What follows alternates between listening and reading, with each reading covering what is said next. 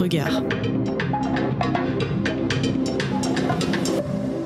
Alors bonjour à toutes et à tous et bienvenue dans cette nouvelle édition de Regard. Aujourd'hui, j'ai le plaisir de rencontrer le photojournaliste belge Valentin Bianchi. Bonjour. Bonjour. Alors merci d'avoir accepté l'invitation. Valentin, tu es photographe freelance, euh, représenté par l'agence Hans Lucas et euh, Tringer chez Associative Press. Tu es basé à Liège, d'où tu es originaire, je crois. Oui, exact. Et euh, les auditeurs belges ont peut-être vu ton travail dans le journal L'Echo, où tu fais beaucoup de portraits, j'ai Oui, c'est vrai. Ouais. Euh, tu donnes aussi cours à l'IEX où on est en ce moment même. Euh, tu fais des projets long cours en freelance, tu travailles aussi pour différents journaux. Alors c'est un peu, euh, t'es multicasquette et tu fais beaucoup de choses. Est-ce que t'es obligé de faire ça quand t'es photographe en Belgique aujourd'hui? Oui, c'est un changement dans ma manière de- d'appréhender le, boulot. Donner cours au début, c'était un non catégorique parce que euh, bon, voilà, je trouvais que j'étais trop jeune et que j'avais pas assez de bouteilles pour le pour le faire. Je me sentais pas les épaules. Après, j'avoue que j'ai donné quelques cours particuliers, puis j'ai aimé voir cette lumière euh, arriver dans le regard de la personne que je rencontrais quand elle comprend le- les notions. Et puis, euh, ben, écoute, je suis venu à l'IEX à plusieurs reprises pour parler de mon boulot. Et euh, Thierry Marois, euh, qui est responsable média ici, m'a demandé si je voulais démarrer un cours. Je dis oui, ok. Alors pour répondre à ta question, est-ce qu'il faut faire beaucoup de choses? Écoute, j'ai certains de mes collègues qui ont la chance de pouvoir bosser sur des sujets perso et ne vivre que de ça. Euh, moi, c'est un modèle économique qui n'a pas fonctionné pour moi et donc j'ai dû étoffer aussi. Le Covid est passé par là. Euh, le Covid a changé pas mal de choses parce que moi, mon modèle économique avant, c'était de partir à l'étranger, de bosser exclusivement sur mes sujets. Je faisais très peu de news, vraiment très peu. Et puis en fait, après, euh, le Covid est arrivé, partir était toujours possible. Pour les journalistes professionnels, c'était possible, mais euh, le coût était un problème. Donc euh, pour moi, ça a été compliqué. Et je me suis dit, ben écoute, rapproche-toi des rédactions euh, belges. Et puis euh, j'ai commencé aussi à pitcher des sujets faits en Belgique auprès de rédactions étrangères, ce qui m'a permis de, de bosser, de démarrer une collaboration avec Helsingin Sanomat, plus gros journal finlandais, avec le New York Times, avec des journaux français aussi, et évidemment beaucoup de journaux belges. Je pense que c'est bien d'avoir plusieurs cordes à son arc à notre époque pour, euh, pour bosser. Je parle pas du côté prof, je parle surtout du côté euh, portrait, etc., news, euh, sujet perso. Il faut trouver un, équilibre entre tout ça et quand tu trouves ton équilibre, ça va. Après, je suis un peu comme un lion dans une cage. Ça fait un moment que je suis pas parti. Et là, je suis parti en Tunisie, mais pour voilà, pas pour un sujet, pour des raisons professionnelles, même pas pour un sujet. Et ça m'a vraiment clairement donné envie de repartir. Résultat, voilà, je suis un peu en train de gratter, tu sais, comme un cheval qui va démarrer. Donc tu proposes des choses. Donc la Tunisie peut-être qu'il y aura quelque Euh, chose. Ben oui, en fait, le, le séjour était pour l'IEX. Euh, C'était des, des, des, des workshops et des masterclass pour l'université de Lipsi, euh, à la Manouba, pas très loin de Tunis.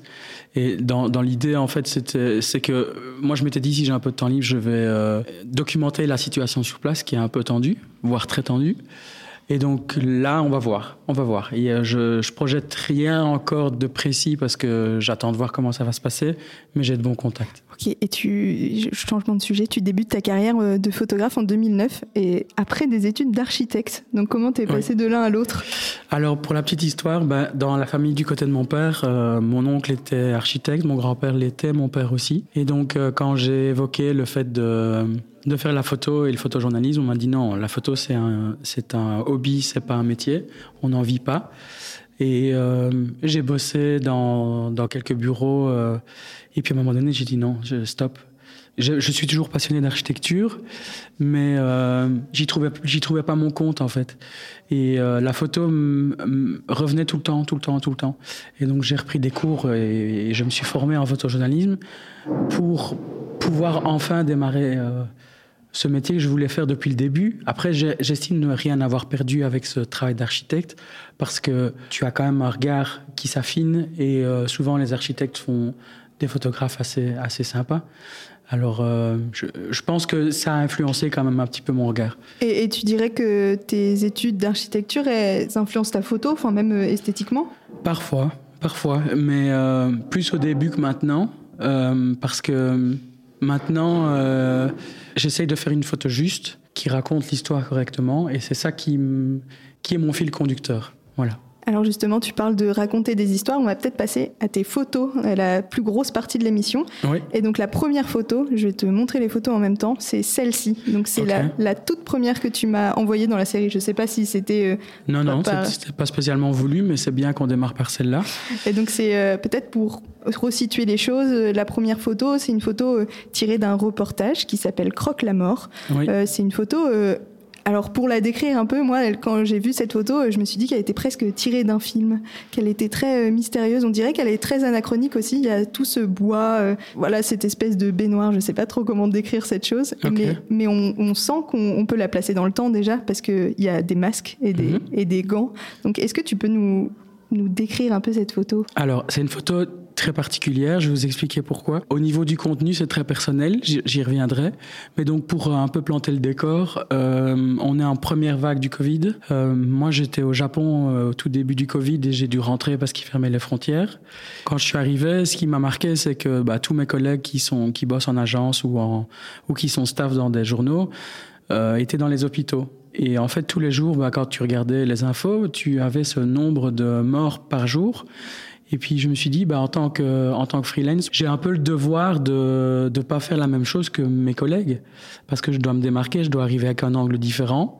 Et donc je me suis dit, bah, plutôt que de, si tu me permets l'expression, couvrir ce qui est en début de chaîne, c'est-à-dire l'hospitalisation, je voulais savoir ce qui se passait pour les personnes qui décédaient du Covid. Et donc j'ai pris contact avec une entreprise de pompes funèbres à Liège, petite entreprise familiale. Je souhaitais que ce soit une petite entreprise parce que il y a un rapport différent aussi. Et euh, quand je suis arrivé sur place, euh, ben ils avaient, pour donner un ordre d'idée, ils avaient une chambre froide pour trois corps. Et quand j'arrive, il y a plus de 25 euh, corps dans dans, dans l'entreprise, il y en a partout. Il y en a dans le garage, il y en a dans l'atelier, il y en a vraiment partout. Et alors cette photo, elle a quelque chose de particulier parce que pendant le Covid, en fait, j'ai un de mes oncles qui était très proche, qui, qui est décédé du Covid.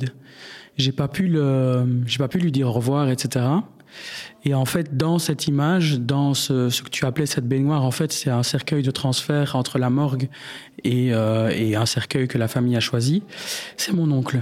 Alors, euh, c'est un peu, c'est un peu particulier, effectivement. Il y a peut-être des gens qui vont être choqués par ça. Euh, moi, j'ai demandé à, à ma famille, en fait, si euh, ils acceptaient que je que je poursuive mon travail parce que c'était pas du tout prévu. Moi, j'ai démarré ce sujet euh, en mars et mon oncle, euh, je bah, je pense dans la légende, on doit être au mois d'avril ou au mois de mai, je sais plus. Le truc est que c'était pas du- fatalement pas du tout prévu. Et en fait, euh, ma famille, je leur ai dit, écoutez, si si je poursuis le sujet, je vais pouvoir avoir des images que à ce moment-là, personne ne pouvait avoir parce que euh, on pouvait pas accéder. euh, Enfin, la famille n'avait même pas le droit de, se recueillir auprès de son défunt, etc. Donc, j'ai poussé le, le bouchon avec quand même pas mal de difficultés émotionnelles parce que bah, quand tu es impliqué aussi fort dans un sujet, des fois c'est difficile de trouver la juste distance. Mais après, voilà, je l'ai fait avec beaucoup de respect et je pense que de toute façon, si lui avait encore été là, il m'aurait dit Mais bien sûr que tu le fais. Tu le fais parce que ça va te permettre de raconter l'histoire encore mieux que euh, si tu n'avais pas eu cette, euh, ce, cette- ce moment de vie, quoi. Voilà. Et tu as suivi, euh, je crois que c'est donc David Weiss, Oui. qui est le directeur de cette pompe funèbre, Oui, euh, qui est en province liégeoise d'ailleurs. d'accord. Euh, oui, c'est juste, c'est ça. Oui, oui. Tu les as, tu les as suivis pendant combien de temps? Quatre mois. Quatre mois, ok. Euh, après, on a gardé contact pour voir si ça évoluait suivant les, les autres vagues. Mais en fait, j'ai voulu à chaque fois faire le contre-pied de ce que mes autres collègues faisaient.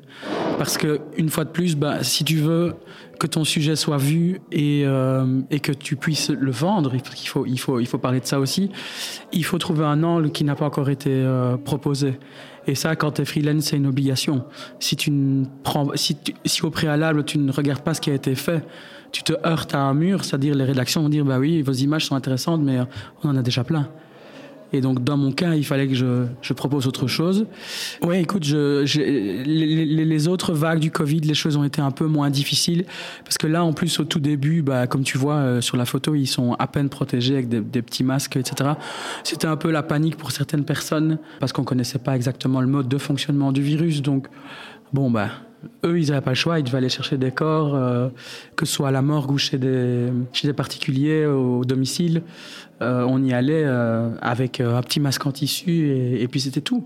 Et, justement, tu, tu, dis dans ta description sur ton site que ton travail il est porté par la thématique des minorités et des oubliés. Et là, je trouve que c'est une bonne représentation peut-être des oubliés parce que dans les descriptions de tes photos, tu dis que bah, c'est eux qui ont en fait, au tout début, ils étaient obligés de continuer à travailler et avec euh, peu de moyens.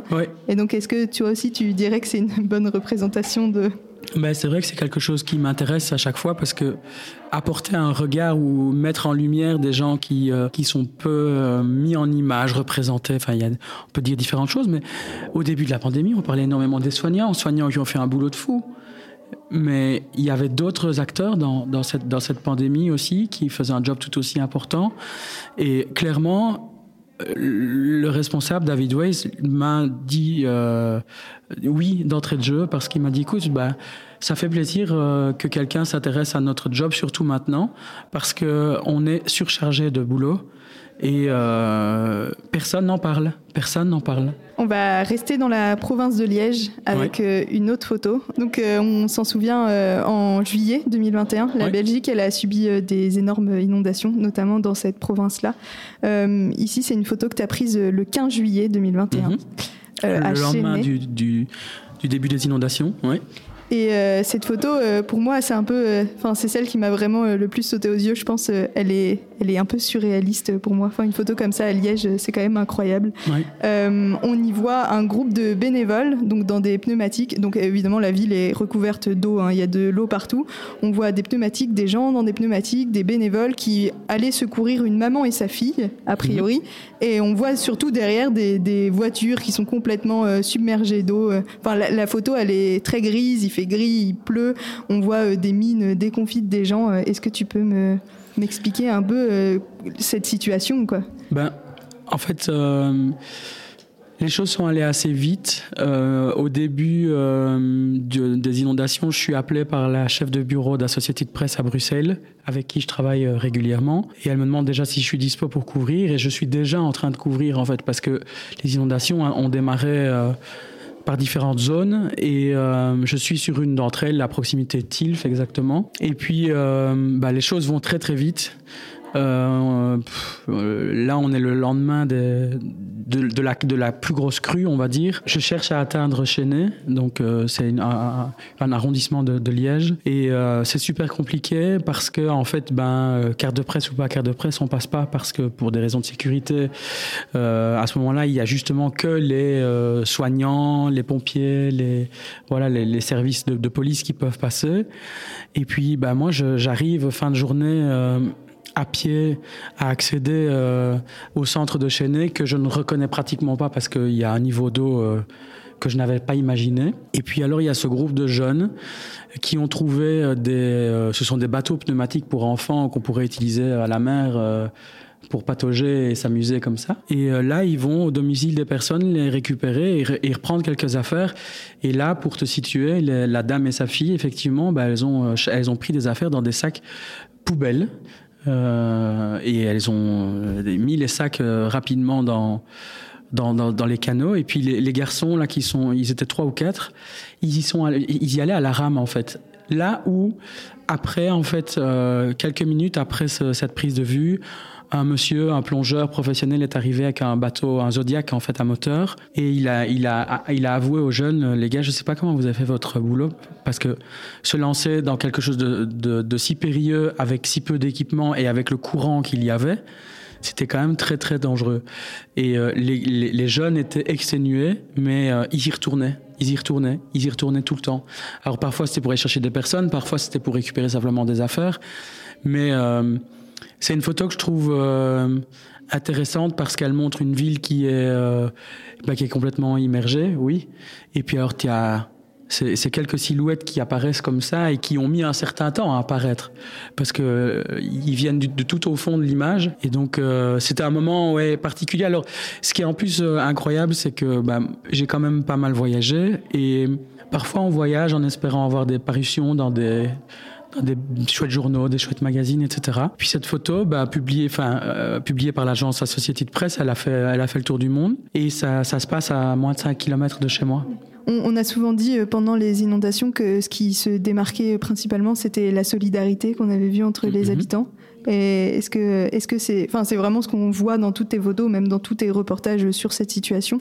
Et euh, est-ce que toi, tu, toi, as vu ça, cette solidarité, c'est vraiment ce qui te démarque pour toi aussi? Ouais, clairement, clairement. En fait, le, la, solidarité, c'est même pas quelque chose qui a été calculé. En fait, ça a été tellement spontané. Ce sont des voisins, ce sont des amis, c'est la famille, c'est des gens. Tu sais, on parle souvent de ce problème euh, communautaire en Belgique. Bah là, il y en a pas eu du tout en fait de problème communautaire parce que il y a des gens de Flandre, il y a eu de la région germanophone qui sont venus rapidement. Alors que ce soit pour, dans un premier temps, sortir la personne des, maisons, ou alors après euh, commencer à sortir tout ce qui était euh, tout ce qui était déchets et autres. Mais clairement, oui, la, solidarité a été quelque chose de, super important et de super touchant. Moi, j'ai passé euh, presque six semaines à travailler sur euh, sur ces inondations parce que j'estime, j'aime pas en fait du tout d'avoir une approche très euh, très courte dans le temps parce que j'ai pas envie d'avoir Parfois, on a cette notion du photojournaliste comme étant un vautour ou, euh, tu vois, une sorte de, de, de, personne qui vient un peu, profiter du malheur des autres et c'est pas du tout mon approche. Euh, moi, j'ai beaucoup d'empathie pour les gens que je, que je rencontre et que, et que je prends en photo. Voilà, la maman et sa fille là sur l'image, sur j'ai parlé un peu avec elle après et euh, pour savoir d'où elle venait exactement dans, dans la ville, etc.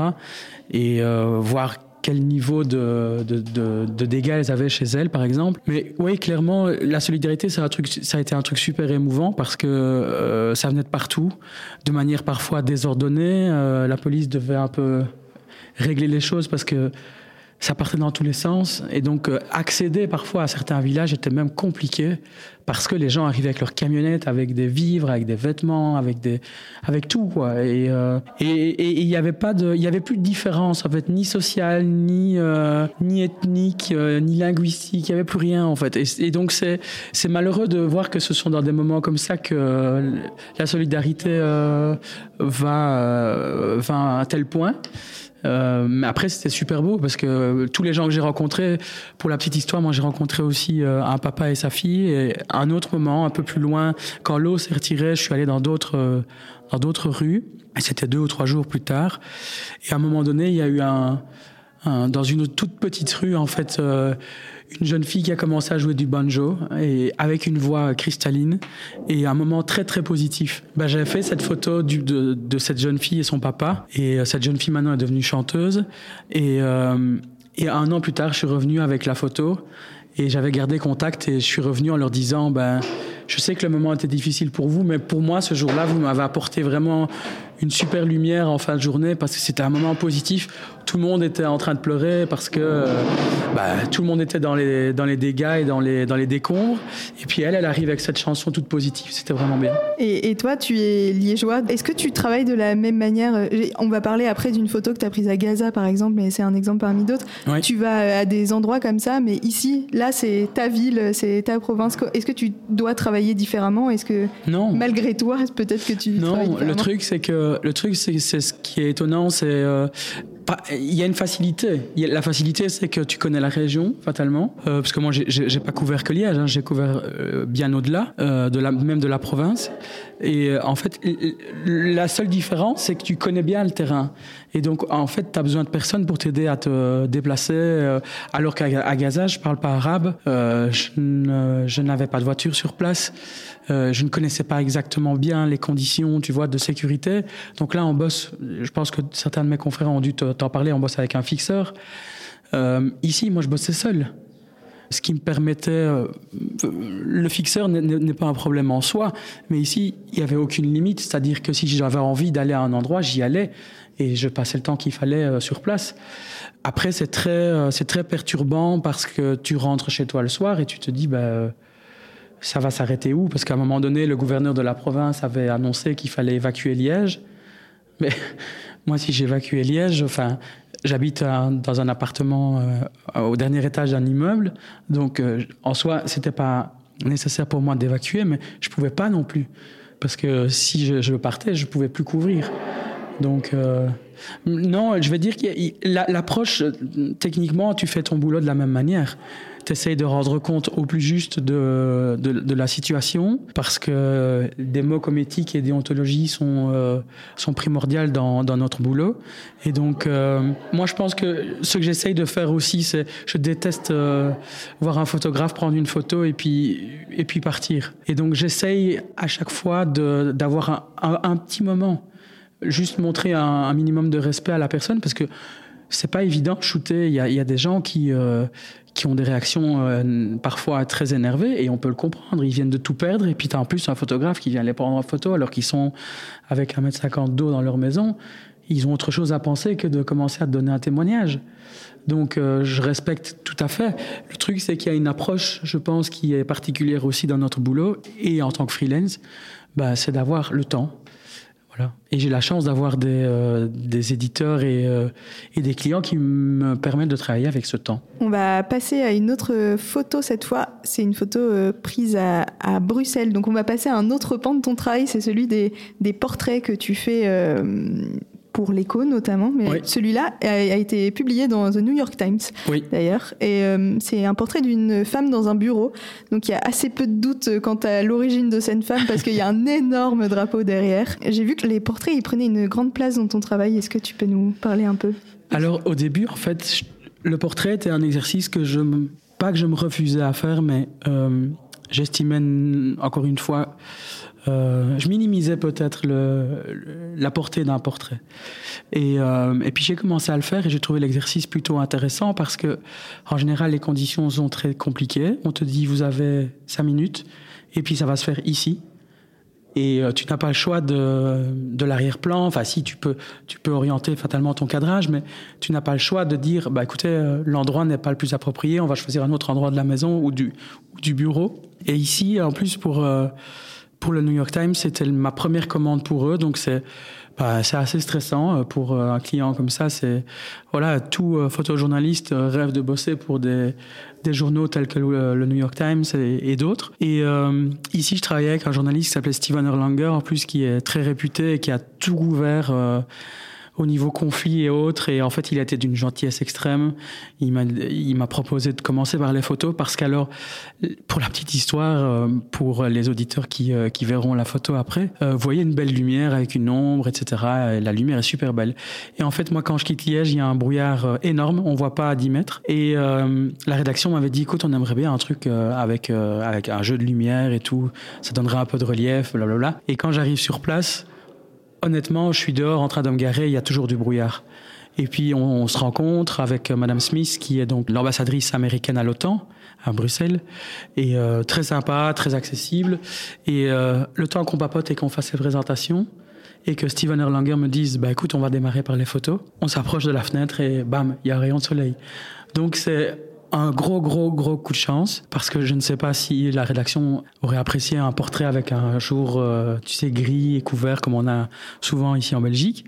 Donc là, ben voilà, la lumière m'a donné la chance de faire un, portrait sympa et la rédaction était contente. Donc voilà. Et ben c'est vrai que la lumière, euh, j'allais en parler juste après. La lumière, elle est elle est pile sur son visage. Il y a le, trait de la fenêtre qui lui coupe le visage en deux, mais c'est esthétiquement, elle est très jolie cette photo. Merci. Euh, tu parlais des directives que tu recevais euh, pour euh, ce genre de portrait. Est-ce que c'est est-ce que c'est toujours le cas? J'ai vu que tu avais aussi photographié Jens Stoltenberg, l'actuel chef de l'OTAN. Est-ce que bon, j'imagine que là tu as des directives, mais est-ce que quand tu photographies d'autres personnes, tu as quand même un peu de mise en scène à toi que tu peux choisir? Alors, on drive toujours son, son, modèle. Donc ça veut dire qu'on va essayer de le mettre dans les conditions les plus flatteuses et les plus, les plus efficaces. Donc euh, clairement, ben, on va se rapprocher d'une source de lumière naturelle. On va éviter tout ce qui est. Euh, moi, je, travaille principalement en lumière naturelle. J'aime pas trop travailler en, en, lumière artificielle et au flash ou autre. Ça arrive quand les conditions le demandent. Oui, clairement, c'est euh, c'est un exercice vraiment compliqué parce que parfois tu arrives dans tu parles de euh, monsieur Stoltenberg et eh ben écoute euh, là les contraintes étaient euh, on ne peut pas montrer on peut pas montrer on peut pas indiquer dans l'image ou, en tout cas donner des informations sur la localisation de ce portrait donc il fallait rendre cette image assez anonyme par rapport au lieu donc c'est une contrainte qui est pas simple. si on sortait à l'extérieur, c'était avec une batterie de de garde du corps qui qui regardait dans tous les sens s'il n'y avait pas quelque chose qui allait se passer. Donc pour mettre la personne à l'aise, c'est pas l'exercice le plus simple. mais le temps et, la météo sont souvent les facteurs les plus difficiles parce qu'au final, la personne, avec un peu de bouteille, tu arrives à, à, trouver le, feeling. Chaque personne est différente, mais il y a des gens qui, qui sont très mal à l'aise. Une fois que tu es sur l'appareil photo, tu vas leur parler, ça va aller. Il y en a d'autres, euh, ils ont fait ça toute leur vie, et puis euh, tu sors l'appareil, ils ont déjà pris la pause, tu n'as plus qu'à appuyer. Non, mais euh, sincèrement, c'est maintenant j'apprécie l'exercice parce que c'est à chaque fois un challenge. Et puis des fois, je me dis, mais mon Dieu, Valentin, qu'est-ce que tu as accepté là? Tu débarques et tu euh, et tu découvres les lieux. Et puis on te dit, bah non, non, non, ça va être ici. L'interview dure 45 minutes et on te laisse 3 minutes à la fin pour faire le portrait. Donc des fois, je suis pas systématiquement content de ce que je ramène, mais bon, quel photographe est content de ce qu'il ramène à chaque fois? J'en connais, j'en connais peu. Euh, mais je trouve que l'exercice est sympa. Et alors surtout, ce qui m'intéresse, c'est quand la personne me dit ah, ça me fait plaisir de voir le portrait parce qu'en fait, je me vois vraiment. Et je suis pas dans un. J'aime bien que la, la, personne soit vue avec, euh, avec justesse et pas euh, qu'elle prenne une pose qui est complètement, euh, tu vois, différente de sa personnalité. Et, ici, Juliana Smith, est-ce qu'elle était à l'aise? Elle a l'air très à l'aise sur la photo. Eh ben, écoute, Juliana Smith, elle, est, elle était très à l'aise. elle, elle était partante pour, pour plus de temps. C'est juste que le chargé de communication de l'OTAN avait donné un timing, etc. Et que voilà, on pouvait pas, je pouvais pas l'emmener dehors, je pouvais pas euh, aller dans d'autres pièces. Mais elle, elle était très cool. Honnêtement, elle s'est prêtée au jeu avec beaucoup de gentillesse euh, et elle, elle était curieuse de voir le résultat. Donc euh, non, c'était un beau souvenir première commande avec le New York Times, mais c'est un chouette souvenir. Et ma félicitations pour Merci. On va passer à une autre photo qui est aussi un portrait cette fois. On y voit un homme. Alors cet homme, il a 86 ans d'après la d'après la légende que j'ai lue. Euh, il a le visage ridé, la main sur la tête. Euh, c'est une photo tirée d'une série que tu as menée au Japon sur le sort des personnes âgées. Mais euh, la photo, c'est une photo qui date de 2020. Donc j'ai lu dans la légende que cet homme c'était un ancien yakuza. Tu peux, tu peux m'expliquer un peu ta rencontre avec ce... Voilà. Alors en fait, comme je te le disais tout à l'heure, ben j'étais au Japon juste au début de la pandémie. Et alors, euh, je, en 2018, j'avais fait un premier voyage au Japon et où je m'étais rendu compte que bah, les sans-abri étaient, étaient, peu visibles, c'était très difficile et le Japon est un pays où culturellement on n'aime pas trop parler des choses qui, qui dérangent un petit peu. Mais nous, on a la fâcheuse, enfin nous, le photojournaliste, on a la fâcheuse euh, tendance à aller gratter justement là où on n'a pas trop envie. Et euh, je me suis intéressé aux personnes âgées et principalement aux personnes âgées qui commettent des délits pour être envoyé en prison. Alors, le schéma se répète assez régulièrement, c'est-à-dire que c'est des personnes qui, euh, qui sont déconnectées. Alors, dans certains cas, ce sont des yakuza, donc la famille les éloigne, etc., de parce que voilà, c'est mal vu. lui a, a, fait plus de 19 séjours en, en prison. Mais en fait, un, ce qui m'a intéressé, c'est que ce problème est grandissant au Japon. Ça veut, ça veut dire que il y a de plus en plus de, personnes âgées qui commettent des délits pour être envoyées en prison, parce qu'en prison, ils vont retrouver un tissu social, ils vont retrouver un certain confort, que ce soit au niveau de la nourriture ou du logement simplement, parce que la plupart sont en rue en fait. Et, euh, et ce sujet, je le voyais en trois volets. Et alors ce monsieur, je l'ai rencontré pour le, le dernier volet du reportage qui était... Donc il y avait un premier volet qui parlait de ce qui se passe avant ce séjour en prison pour comprendre ce qui les motivait à, commettre ces délits pour être emprisonné.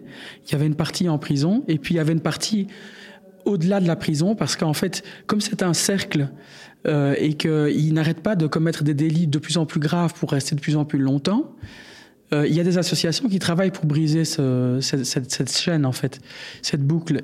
J'ai rencontré ce monsieur via une association qui, justement, l'a aidé à stopper ce, mécanisme et à dire on va arrêter les, délits et il y a d'autres solutions possibles. Et donc là, il est hébergé dans une association qui ressemble à ce que nous, on pourrait euh, voir comme une maison de repos en, en Belgique ou en France.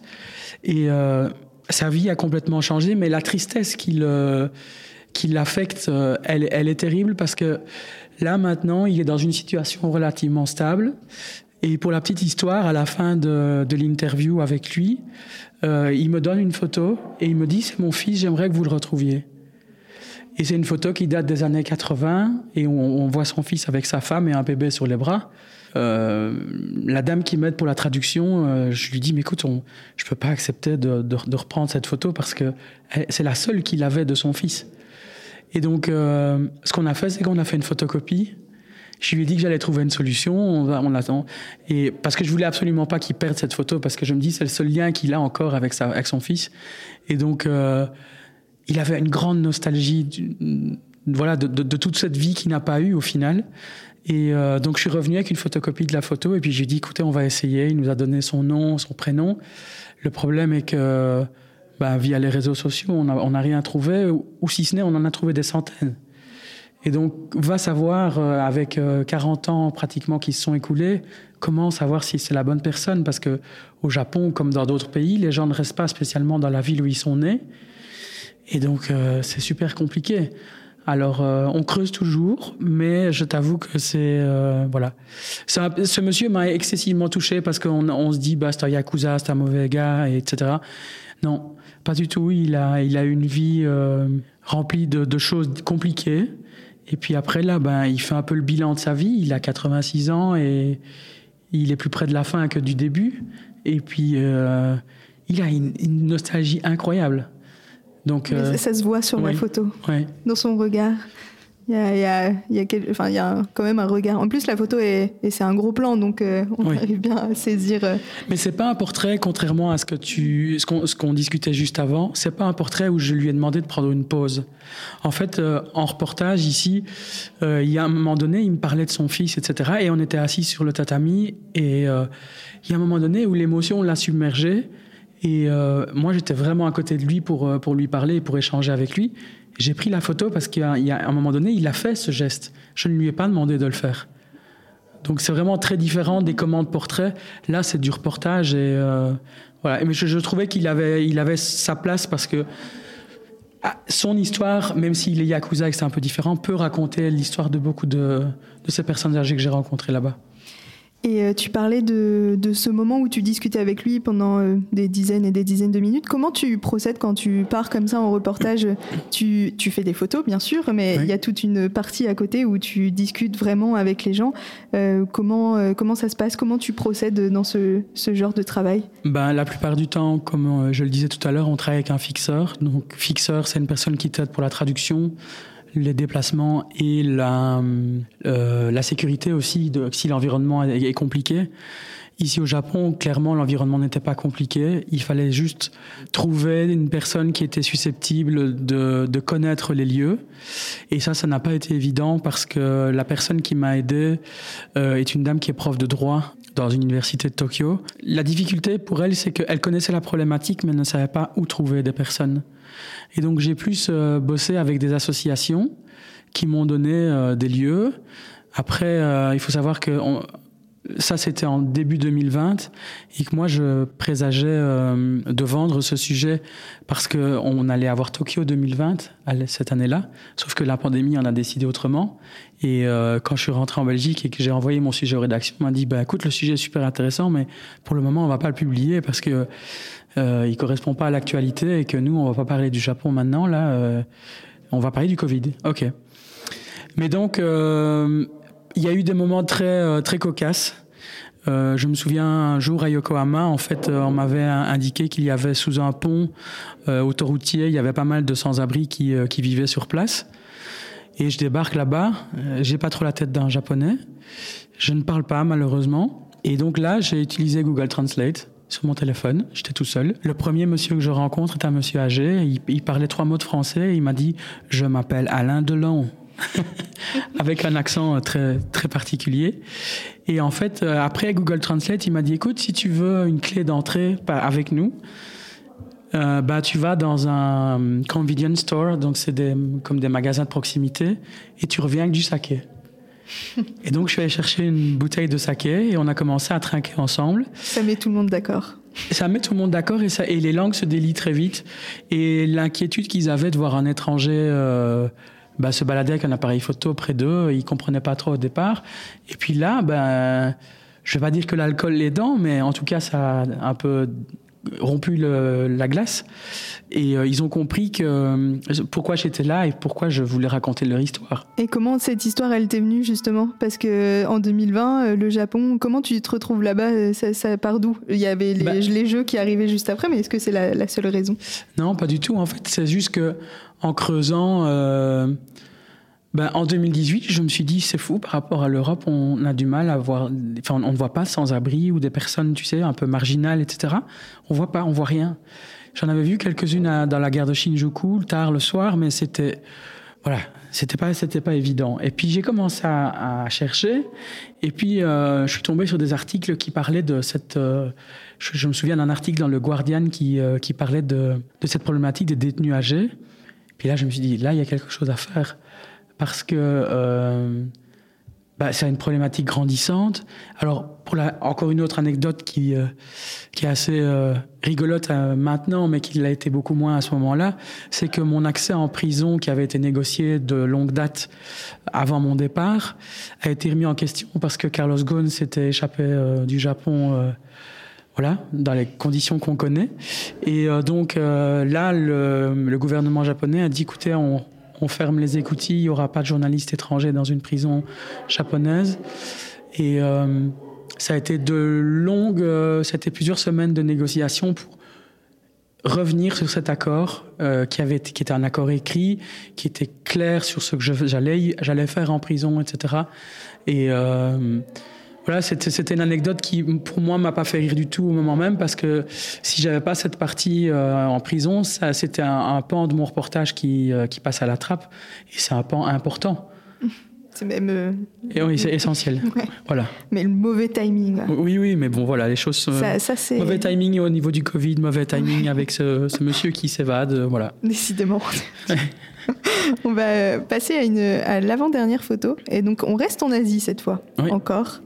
Euh, avec cette photo. Donc c'est euh, ton reportage qui a fait le, couler le plus d'encre parce que tu as, eu, euh, as eu plusieurs prix pour ça. C'est celui qui est beaucoup revenu. Enfin, quand j'ai fait des recherches sur toi, c'est vraiment celui-là qui ressortait le plus. c'est le reportage Stars and Rain. C'est un reportage sur l'autisme que tu as fait en Chine en 2012. tu as suivi une ONG à Pékin, donc l'ONG Stars and Rain. Et euh, c'est une ONG qui s'occupe de venir en aide aux jeunes autistes et à leurs parents. Est-ce que tu peux nous, nous expliquer un peu les, les, raisons de ce reportage au, bout du monde comme ça? Alors, en fait, moi j'avais fait un sujet sur une jeune femme autiste ici en Belgique. Victoire. Victoire, absolument, tu t'es bien documenté. Euh, et le truc, c'est que j'ai voulu aller au-delà de cette histoire familiale, ok, parce que ça se passait dans, dans, dans, une famille. Je voulais aller voir un peu ce qui se passait dans les institutions. Et puis j'ai fait des demandes dans plein plein d'endroits. Et systématiquement, les réponses étaient un peu similaires. C'était, écoute, non, euh, on n'a pas trop envie de voir un photographe. L'objet est un peu agressif. En plus, tu expliques que tu travailles proche des gens, etc. Les autistes ont une sorte de bulle. C'est une zone de confort. Si tu rentres dans cette zone, ça va créer une crise, etc. Puis je me suis dit, bon, ok, si c'est déjà compliqué en Belgique, qu'en est-il ailleurs? Et là, pareil, en cherchant, ben, euh, je découvre qu'en 2012, il y a une vingtaine de médecins qui sont capables de diagnostiquer l'autisme en Chine. Donc quand on imagine la population chinoise et on imagine 20 médecins capables de diagnostiquer l'autisme, surtout quand on parle d'un spectre autistique, ça va beaucoup plus largement que... Euh, que euh, je n'aime pas en plus le principe de handicap, parce que pour moi un autiste n'est... Enfin, ce n'est pas comme un, handicap physique. Euh, dans ce cas-ci, c'est pour moi quelqu'un qui a une grille de lecture ou un filtre pour lire son environnement d'une manière différente. Mais ils ont tous euh, des particularités. Et quand j'arrive en, Chine euh, en 2012, ce qui m'intéresse avec cette ONG, c'est que c'est une ONG qui ne travaille pas uniquement avec les enfants, mais qui travaille avec les enfants et les parents. Alors que la plupart des institutions à travers le monde, elles travaillent avec les enfants, mais quand tu récupères ton fils ou ta fille en fin de journée ou en fin de semaine et que tu la récupères pour passer le week-end, tu n'as pas les clés de fonctionnement. Donc ton enfant reste une question pour toi parce que tu ne sais pas comment fonctionner avec lui. Et ici, cette ONG applique une méthode américaine euh, basée sur le, sur, euh, le, principe d'association d'images et d'actions. Donc on sait par exemple que si on a et, de mots pardon et donc on va associer un mot, par exemple le mot euh, balade à une photo, à une photo, à un objet qui va être la chaussure. Et euh, tu vois, on va, on va ainsi faire comprendre à l'enfant. Mais alors, ce qui m'intéressait, c'est que c'était un, un, long programme, c'était 11 semaines. Et ce qui m'intéressait, c'est la présence des parents. Parce que la présence, les parents étaient là durant les, euh, les moments euh, de, de, de, formation, entre guillemets, si tu veux, avec les éducateurs et, et les psys sur place. Et j'ai trouvé ça vachement intéressant parce que c'était quelque chose de différent par rapport à ce que je connaissais. Alors euh, j'ai, euh, j'ai eu la chance de bosser avec euh, cette ONG, cette ONG pardon, Stars and Rain, qui est très réputée en Chine parce que sa fondatrice est quelqu'un qui n'a pas peur de prendre la parole et de dire des choses qui, qui gênent parfois qui peut gêner euh, d'ailleurs euh, le gouvernement chinois a priori. Oui, voilà. Mais euh, écoute, elle tient contre vents et marées, elle tient, elle tient bon, et elle, elle, fait un boulot incroyable avec cette ONG parce qu'ils ont une équipe. C'est divisé en deux parties. Il y a une partie pour les plus petits et puis une partie pour les ados. Et là, la photo qu'on présente, c'est un des ados. Pour la petite histoire, lui, quand quand je débarque dans le bâtiment qui les, qui les, qui les accueille. C'est un garçon qui est un peu plus grand que moi, qui est plus jeune, hein, mais euh, il est très, très, très costaud, quoi, tu vois. Et il arrive euh, à moins de 5 cm de mon visage et il, se dandine un petit peu. Et l'éducateur me dit, en anglais, il me dit, écoute, ne, bronche pas, reste calme. Il est juste en train de, de, de, de tester, en fait, voir où est ta limite. Si euh, tu t'en vas euh, d'un geste brusque, ça va créer une crise, reste calme je peux te dire que quand tu as un jeune gars comme ça qui fait une, bonne tête de plus que toi et euh, qui a 30, 40 kilos de plus, tu la ramènes pas. Mais donc voilà, c'était là une petite anecdote. Et après, il était euh, sur cette photo, en fait, il tourne euh, en rond dans, la cour et il se frappe le visage. Donc le geste qu'il fait avec, avec, sa main, en fait, c'est il vient frapper son front. C'est un geste euh, obsessionnel qu'il fait à longueur de journée. Et, et, pour décrire un peu la photo, peut-être euh, pour les auditeurs, euh, on, on, voit donc euh, ce jeune garçon qui est plus grand que toi, a priori. Ouais. On ne voit pas très bien parce qu'il y a une. Je suis une, en contre-plongée. Ouais, il y a une ouais, contre-plongée qui fait qu'on ne voit pas. Mais il est seul dehors. Je ne sais pas s'il y a du monde autour, mais en tout cas, on mm. dirait qu'il est seul. Mm -hmm. et, euh, et, il a la tête baissée, effectivement, et on, on dirait qu'il se cache, mais donc non, il est il en se train cache de. Pas. Il se non, cache pas. Il marche en rond. Il y a juste un autre, un autre garçon qui a qui est plus grand que lui, qui doit avoir 19 ans, qui est sur une balançoire, mais qu'on voit pas, qui est hors cadre. Euh, mais à ce moment-là de la journée, c'est fin de journée, et euh, oui, ils sont ils sont deux dans la cour comme ça, et ils tournent en rond. Mais après, l'endroit est, est, est, est, clos, donc euh, ils risquent pas de, de partir sur la rue, etc. Alors c'est pas qu'on les emprisonne, c'est juste que on veille à ce qu'ils ne sortent pas de manière euh, mm. aléatoire ou accidentelle, parce que. Mais c'est aussi pour les protéger. Voilà, absolument. Mm. Et euh, comment tu fais pour euh, arriver là-bas? Bah, Je suppose que tu ne parles pas la langue quand tu arrives en Chine. Euh, et là, c'est un milieu euh, quand même où prendre des photos, bah, comme tu le disais en Belgique, euh, où on te disait Ah, mais c'est compliqué avec euh, des personnes autistes de prendre des photos. Comment tu prends des photos dans un contexte comme ça? Est-ce qu'on te laisse prendre des photos assez facilement? Est-ce que tu dois un peu cacher l'objectif Non, non, moi je, je, cache, je cache jamais l'objectif, je cache pas le but de ma présence non plus. Ça, je veux pas qu'il y ait d'ambiguïté par rapport à ça. Euh, ce qui se passe, c'est que systématiquement, pour tous les sujets, que ce soit perso ou autre, il y a un long travail préparatoire avant.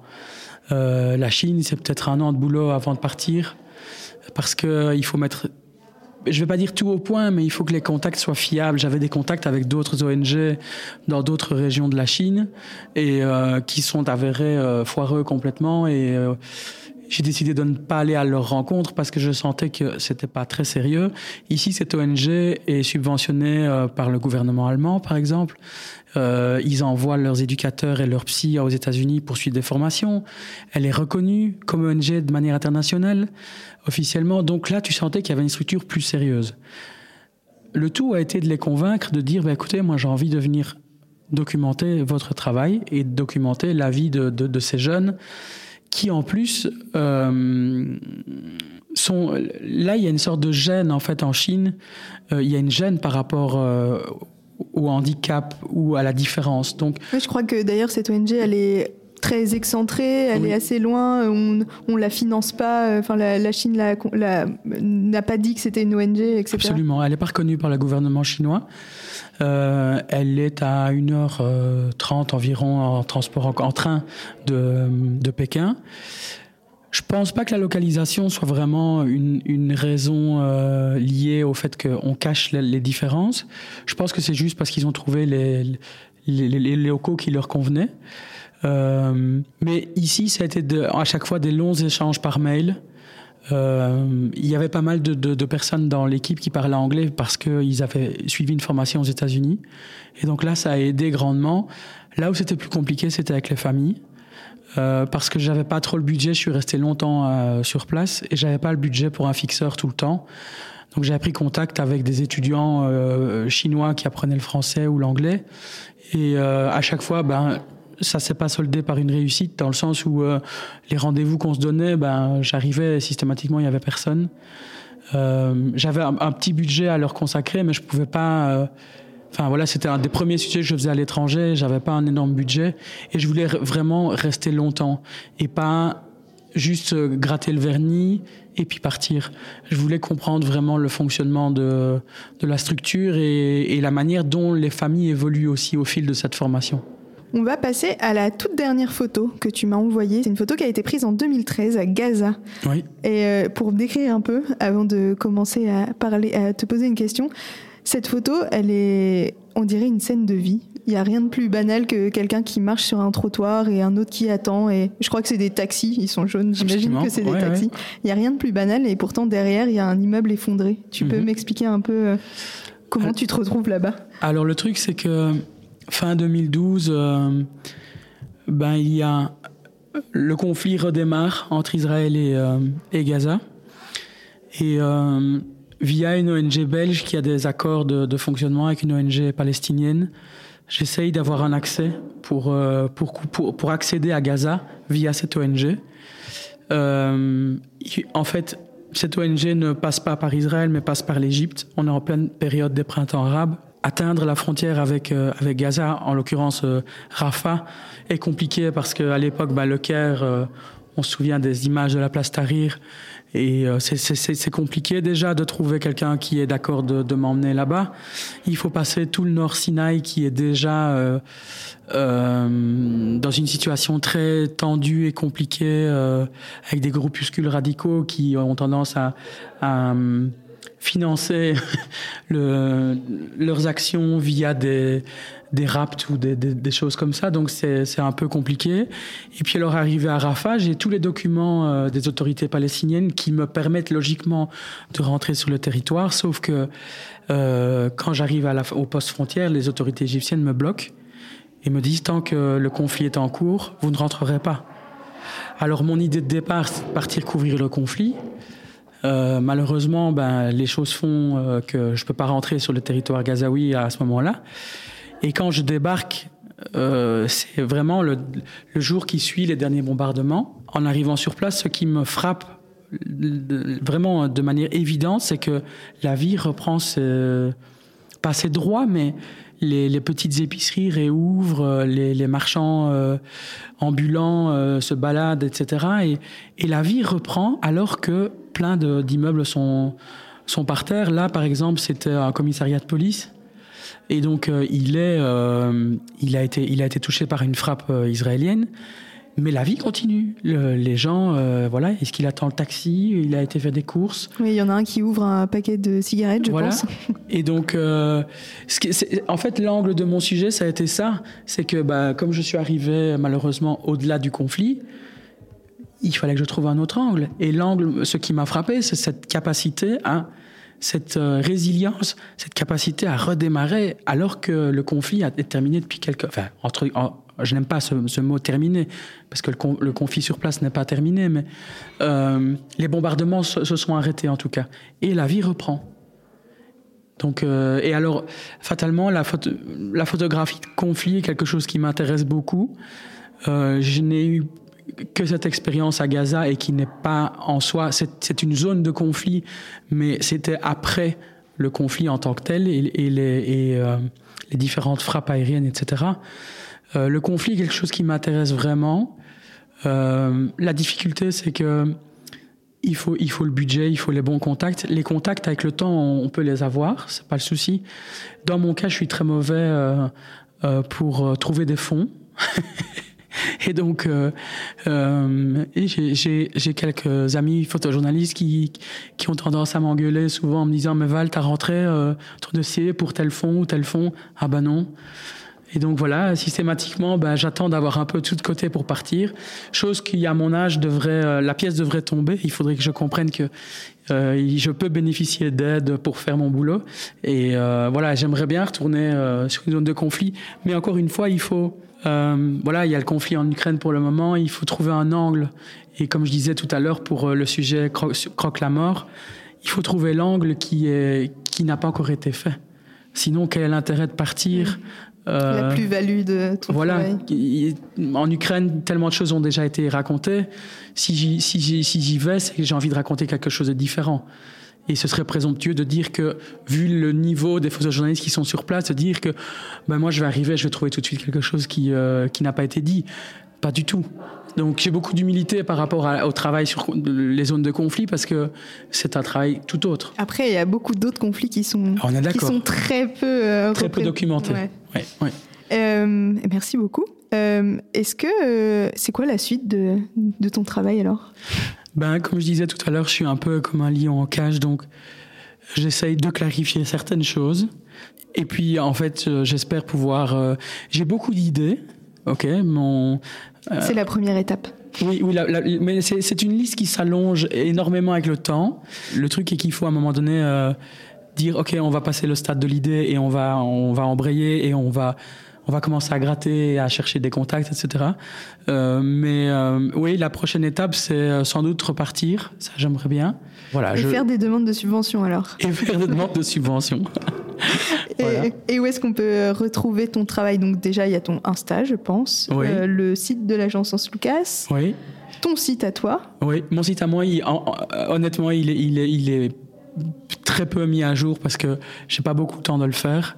Euh, et euh, oui, oui, on peut le retrouver sur mon site, mais ce qui est le plus à jour, c'est le site d'Hans Lucas probablement. il y a une antenne aussi Hans Lucas Benelux pour les euh, les Belges et, autres qui voudraient voir un travail plus orienté sur la Belgique ou le Luxembourg ou les Pays-Bas. Euh, mais c'est vrai que mon profil sur cas c'est celui qui est le plus à jour pour les travaux que je ne fais pas pour des agences type Associated Press ou, euh, ou d'autres médias comme le New York Times, etc. Et je conseille aussi euh, donc euh, fort, très fortement déjà d'aller voir les photos qui seront évidemment disponibles sur la page de l'émission, mais aussi d'aller voir donc toutes ces, toutes ces plateformes où il y a ton travail. Et merci, merci beaucoup Valentin. Merci à toi Laura, merci. Regard.